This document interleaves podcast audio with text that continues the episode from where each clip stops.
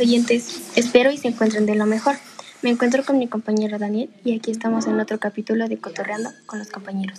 En esta ocasión estamos aquí para debatir sobre la obra de teatro El Mercader de Venecia, obra de William Shakespeare. Cabe recalcar que este proyecto será de fines educativos. Para concluir con el fin de este proyecto, se les dará una breve reseña de lo que es la obra de teatro y analizaremos algunas relaciones sobre los personajes. Así que sigan en sintonía con nosotros que empezamos.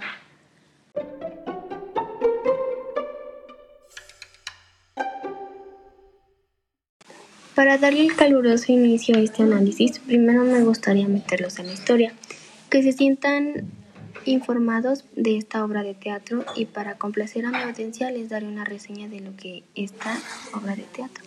Todo da inicio con los personajes de Basano y Antonio. Basano quiere ir en búsqueda de una chica, Porcia, pero para ser su pretendiente necesita tres mil ducados. En su desesperación se los pide prestados a su amigo Antonio, quien este a su vez se los pide prestados a un judío llamado Shylock. Shylock pide una libra de carne a Antonio en caso de que no llegue a pagar la cantidad acordada en la fecha convenida. Por las reglas que el padre de Porcia deja, esta no puede elegir con quién quedarse, sino que deben cumplir con un reto para poder ganar el amor de Porcia. Basanio es el afortunado y consigue ser el prometido de Porcia, y a partir de ello se desenvuelven muchos problemas. Esto es lo que más destacaría para aquellos que no han leído esta hermosa obra. Vaya que sí es muy bellísima. También me ha encantado la forma en la que se va desarrollando esta obra de teatro pero también me gustaría destacar las características de los personajes más importantes. Esto nos será de base para poder analizar las relaciones de los personajes en esta obra. Empezaré con uno de los personajes más mencionados en esta obra, nada más ni nada menos que Basani. Este es un tipo que le gusta arriesgar, realmente enamorado en parte, pero también un poco interesado económicamente. Sus palabras expresan por sí solas lo que siente por Porcia, como lo que dice en este renglón.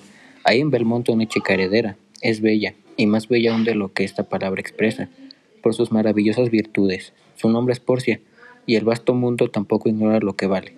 No cabe duda que éste considera a Porcia como su seguro de vida. Cabe recalcar que le doy los créditos de esta observación a la página Shmoop. Trato de informarme para traerles lo mejor a mi fiel audiencia. Continúo con los demás personajes, que uno de ellos es Antonio. Este es un tipo que arriesga, es melancólico, dice ser el triste de la obra es un tipo que no le agradan los judíos. En mi opinión, este hace referencia a lo que pasó allá por los años 1250 y 1300. Lo digo ya que en esta fecha el rey Eduardo I de Inglaterra aprobó el estatuto de la judería, lo cual restringía las actividades de la comunidad, pero destacando más el que declaró ilegal la práctica de la usura, que es el cobro de intereses. Tiempo después el rey encontró que estas restricciones fueron violadas, por lo cual expulsó a los judíos, pero una pequeña comunidad persistió en Inglaterra a pesar de haber sido expulsados. Ah, continuó con otro personaje que Shylock. Este es un tipo vengativo, es un judío usurero, es codicioso y se le pondría a considerar como el villano. Me gustaría destacarle y respetarle el que fue el único en haber respetado su religión, ya que eso no lo hizo su hija. Eh, voy con otro personaje que es Porcia. Esta es una mujer enamorada, le gusta demostrar su amor con acciones y es muy astuta aparte de que es muy injusta, igual que Basanio. Y a través de este pequeño y breve análisis de la personalidad de los personajes principales, podremos dar apertura al análisis de los personajes que entablaron una importante relación en la obra El Mercader de Venecia.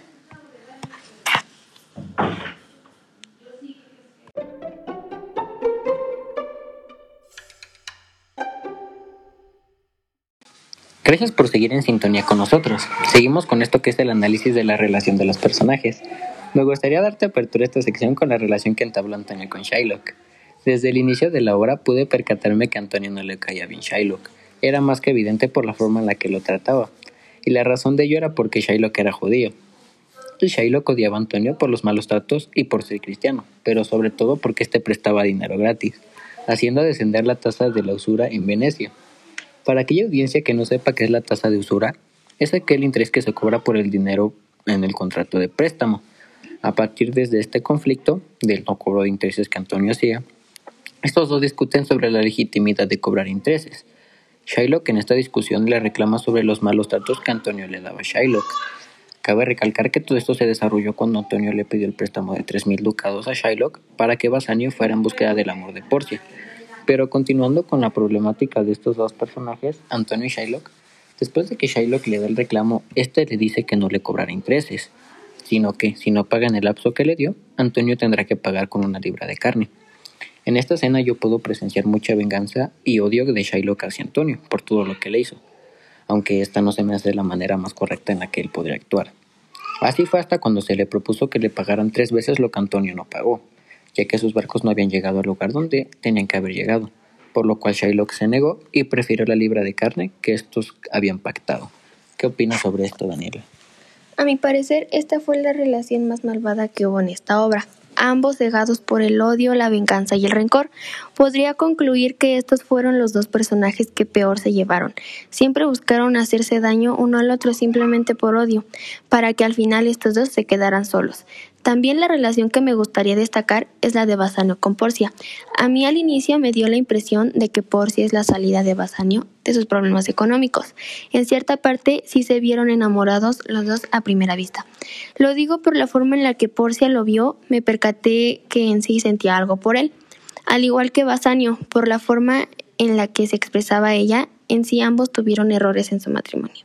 Porcia fuera muy injusta que Basanio. Basanio traicionó su matrimonio. Esto da inicio desde que Basanio se encuentra con los tres cofres y este no le presta atención a los cofres de oro y plata, sino que prefirió el de plomo por su sencillez. Haciendo un paréntesis, nos da una enseñanza esta parte de la obra. Me dio a entender que no todo lo que brilla es oro. De esta forma, Basanio consigue ser el esposo de Porcia y ésta le entrega un anillo haciéndole prometer que nunca se lo quitará y lo llevará por siempre. Perdón por interrumpirte, pero me gustaría destacar que a lo largo de esta trama se pone en evidencia la concepción tan cercana en el mundo shakespeariano entre la amistad y el amor. Relaciones de amistad entre el mismo sexo, como las que describe Shakespeare, serían hoy etiquetadas como homosexuales y excluyentes. Y al contrario, en las situaciones sentimentales de sus obras, el profundo amor entre dos varones o dos mujeres se hace perfectamente compatible con la pareja heterosexual. Prosigue, por favor, Dani. Claro que sí. Después de ello, Porcia prepara un plan en el que se menciona a Nerissa para que Antonio la acompañe a salvar a Antonio. Su plan consistía en disfrazarse de muchachos yendo a ser asesoradas por un primo de Porcia, que era abogado. Después de Nerissa, vestida de ayudante de abogado, anuncia la llegada de Porcia, disfrazada de abogado, donde le ofrecen a Shylock tres veces la suma de lo que Antonio le debía, pero niega la oferta. Entonces Porcia le autoriza el cortarle el corazón a Antonio. Pero justo antes de que sucediera, le lleven a Shylock todas las demás leyes cristianas de Venecia. Porcia, Porcia le anuncia que una ley que ordena confiscar los bienes de los judíos que viertan una sola gota de sangre cristiana. Además advierte que si no corta exactamente una libra, morirá por incumplir el contrato. Y por si no fuera poco, otra ley advierte que si un extranjero busca atentar contra la vida de un ciudadano, la mitad de sus bienes será para la persona contra la que ha conspirado. Y la otra mitad para el Estado, logrando salvar a la vida de Antonio. Después de esto, Porcia, aún disfrazada de muchacho, le pide a Basanio que le regale el anillo de que ella misma le había dado. Antonio lo aconseja y Basanio cede a entregar el anillo. Nerissa hace lo mismo con Graciano. El, el desprendimiento del anillo hace alusión como metáfora de infidelidad. realmente esto se me hace una obra muy hermosa, se me hace muy bonita, que te deja muchos mensajes. Y con esto me gustaría concluir el final de este capítulo, cotorreando con los compañeros. Gracias por haber estado en sintonía con nosotros. Nos despedimos nosotros, Daniel y Daniela, y gracias por su atención.